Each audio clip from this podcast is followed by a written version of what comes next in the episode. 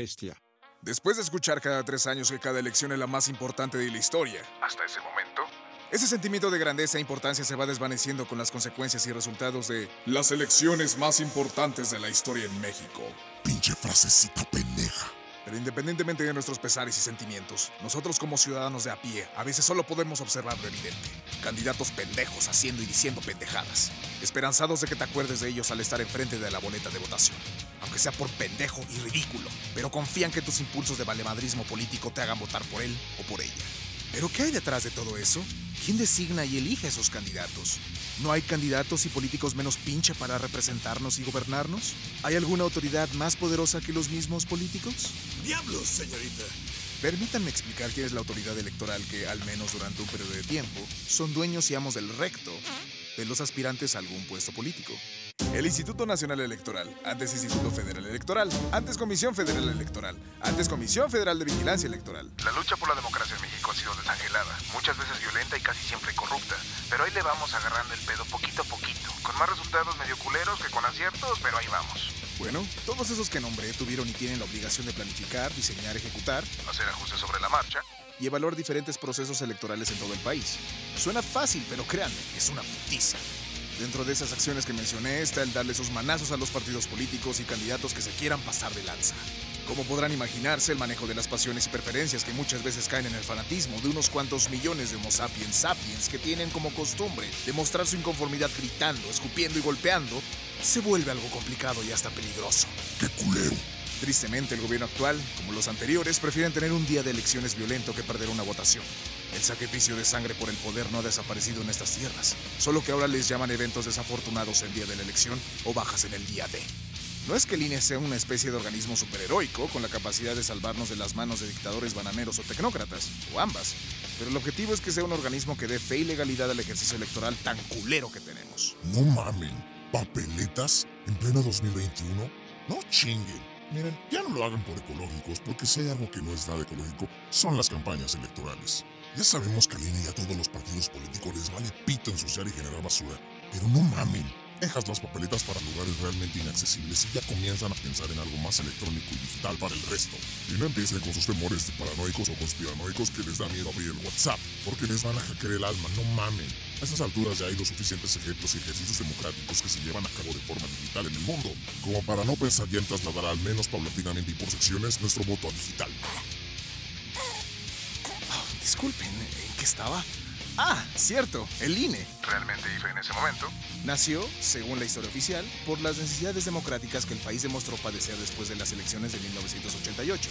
Sí, aquellas votaciones donde el amigo neoliberal del presidente Peje, Bartlett, frenó el avance de la izquierda. Qué cosas, ¿no? Por lo tanto, se creó un instituto federal que salvaguardara, No mamen la palabrita. las consiguientes elecciones, su legalidad y validez. Aunque dicen los que saben que realmente la creación del IFE-INE respondió a una situación más o menos así. Oh, México, goddamn México. Otra vez ganando tú, cabrón PRI.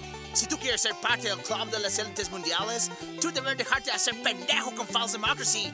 No, cabrón, no. Estás obligado a hacer clean votaciones. Ciertamente fue un evento desafortunado que la oposición a nuestro proyecto nos señale como fraudulentos y poco honorables. Ciertamente my balls, goddamn México. You don't fucking understand. Si tú no seguir democratic ways para gobernar y tomar decisiones, y tu behavior es peor que el Partido Comunista Chino, I hate communists and Chinese and wetbacks too.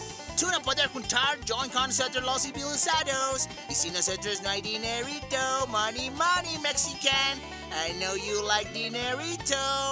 Por supuesto, tú tener que seguir nuestras reglas y nuestro way of life y todo lo que eso incluya. So you have to ponerte chingón, como dirían en nuestro patio trasero, y poner a otros mexicanos a trabajar por la democracy. El gobierno de México agradece su colaboración y buena voluntad hacia el gran pueblo mexicano. Oh, goddamn Mexicano, don't fucking kiss my hand. Tus babas, cabrón. Lo que es seguro es que del IFE al INE que se tiene actualmente hay una evolución, aunque no ha sido fortuita ni gratuita. Le han sufrido. Como buen organismo vinculado al ejercicio gubernamental, se han tenido que adaptar a los mañosos procederes de nuestra asquerosa clase política y a las mañas propias de la gente. No somos unos angelitos, ¿eh? Por desgracia, y como buen organismo vinculado al ejercicio gubernamental, también ha tenido sus escándalos de corrupción e ineficiencia. Ya saben, esas mañas que se han vuelto comunes, pero que sabemos que deberían castigarse con severidad. Pero que les encanta pretender con su discursito que con el apego al Estado de Derecho se procederá a investigar los casos. Argumentos leguleyos para hacerse pendejos. El INE es una institución a la cual le han crecido los dientes y le agarró el gusto a morder. A sabiendas que todos los políticos en campaña gastan más de lo que reportan, el INE ahora fiscaliza hasta el aire que los candidatos y sus achichincles respiran. Pueden tirar candidaturas si se lo proponen, ¿verdad, Morena? Al mismo tiempo, revisa los candidatos y sus perfiles. En todas las elecciones siempre escuchamos que X o Y candidato o candidata tienen vínculos con el crimen organizado, o es jefe de una banda de secuestradores, o es líder de un grupo de choque, o es un pedófilo y pederasta, o cualquier otra cosa que en democracias realmente desarrolladas no solo anularía la pretensión del candidato, sino que sería juzgado y encarcelado como cualquier otro ciudadano. Pinche revisión culera. Qué curiosa la búsqueda del fuero, ¿verdad? Pinches lacras. También se encarga de calendarizar o ponerles fechas a los procesos electorales. Este es un tierno intento de darles fecha a los conflictos que siempre se generan. Como sabemos, los partidos y candidatos, o los políticos en general, siempre están buscando vacíos legales para tomar ventaja en cualquier proceso. Ahora tomen esa mentalidad disque de tiburón Los depredadores salvajes tienen más honor que estos animales. y combínenla con los pocos escrúpulos de gente con una gran necesidad. Tienes un día de elección que si bien ya no es caótico como antes, pero seguramente va a morir alguien a manos de algún grupo contrario. Ah, porque claro, allá en tu colonia fresa, donde sabemos que gana el PRI o el PAN, es muy difícil que la gente malbarate su voto. O al menos requiere de una operación, digamos, más discreta. En cambio, en las colonias donde Morena reina actualmente, Y donde se pensaba que el PRI jamás iba a perder. los operadores políticos suelen ser más activos y mucha gente de nuestro país querido lo sabe. Sin olvidar que las láminas, tinacos, pintura y despensas se mueven a gran escala desde antes. Y eso con todos los partidos, ¿eh? Para que no empiecen de que solo unos cuantos hacen eso. Se vuelve una época donde la gente sabe que el político intenta acercarse, aunque sea hipócritamente, para ganar el voto. Pero si el candidato y el partido no generan una mayor cantidad de votos, bueno, está el recurso de... Dinerito, money, money, mexicano. Durante la semana antes de la elección o el mismo día de la elección, si ponen atención en esas colonias que les comentaba, en sus calles, pasillos o algún lugar que se precie discreto, pero que se encuentre relativamente cerca de la casilla de votación, podrán observar a unos personajes mayormente sombríos pero carismáticos, regalando dinero o mejor dicho, comprando votos. También se los conoce como coyotes y o mapaches electorales. Y no, no, no, no. Y empiecen de pinches asustados de que el INE no lo sabe. Mamen. O hay que ser ciego o muy pendejo para no darse cuenta de las marranadas que pasan el día de la elección. Es más que evidente. Pero ya sabemos que la aplicación de la ley en México casi siempre es discrecional. Aunque bueno, de alguna manera el INE permite que la votación se lleve a cabo, ya que estoy seguro de que si la ley se aplicara como lo dice la misma ley, las boletas estarían llenas de candidaturas anuladas por malas prácticas electorales. Sabemos que el INE está lejos de ser perfecto. Muchas de sus ideas están pésimamente planteadas y ejecutadas, como la intercampaña. Es una cosa completamente inútil, pero el INE lo sigue implementando como si los partidos políticos realmente dejasen de hacer proselitismo en esas fechas. No lo dejan de hacer, créanme. O también la práctica de un solo día de votación. ¿Estás viendo cómo es la gente de apasionada y visceral y haces que se junten en un solo día para decidir su futuro? No, mijos, no. Miren, ya sabemos que la mayoría de ustedes son príncipes azules y piensan que la gente va agarradita de la mano cantando himnos de alegría hacia la casilla de votación. Y pues no. La clase guerrera tiene otras formas de proceder. Si juntas a mucha gente en un lapso corto de tiempo, Ah, porque nunca falta la casilla que abre tarde. con ideas diferentes, y a eso le añades asistentes y achichincles al servicio de candidatos sin escrúpulos, y a todo lo anterior le combinas con una mala o nula seguridad en las casillas, bueno, es un caldo perfecto para el desastre.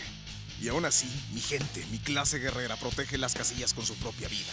Porque aunque la democracia nos ha quedado de ver en este país, sabemos en el fondo que es la única forma de arreglar los problemas del país. Con democracia, no con esta pinchurrienta clase política, ni se emocionen.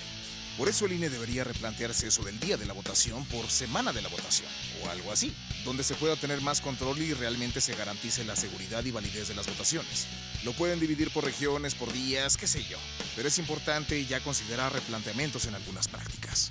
Algunos dirán que el INE es una pendejada, pero es nuestra pendejada, y debemos cuidarla para que deje de ser tan así. Debemos criticarla, observarla y mejorarla, porque aún así son de esos pocos esfuerzos gubernamentales que realmente empoderan a la gente.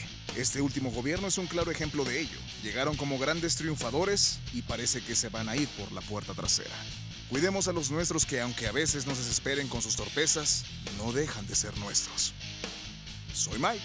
¡Bestia! ¿Te la comes? ¡Ay! ¡Espérate! ah, te mamaste, güey. Ay, güey.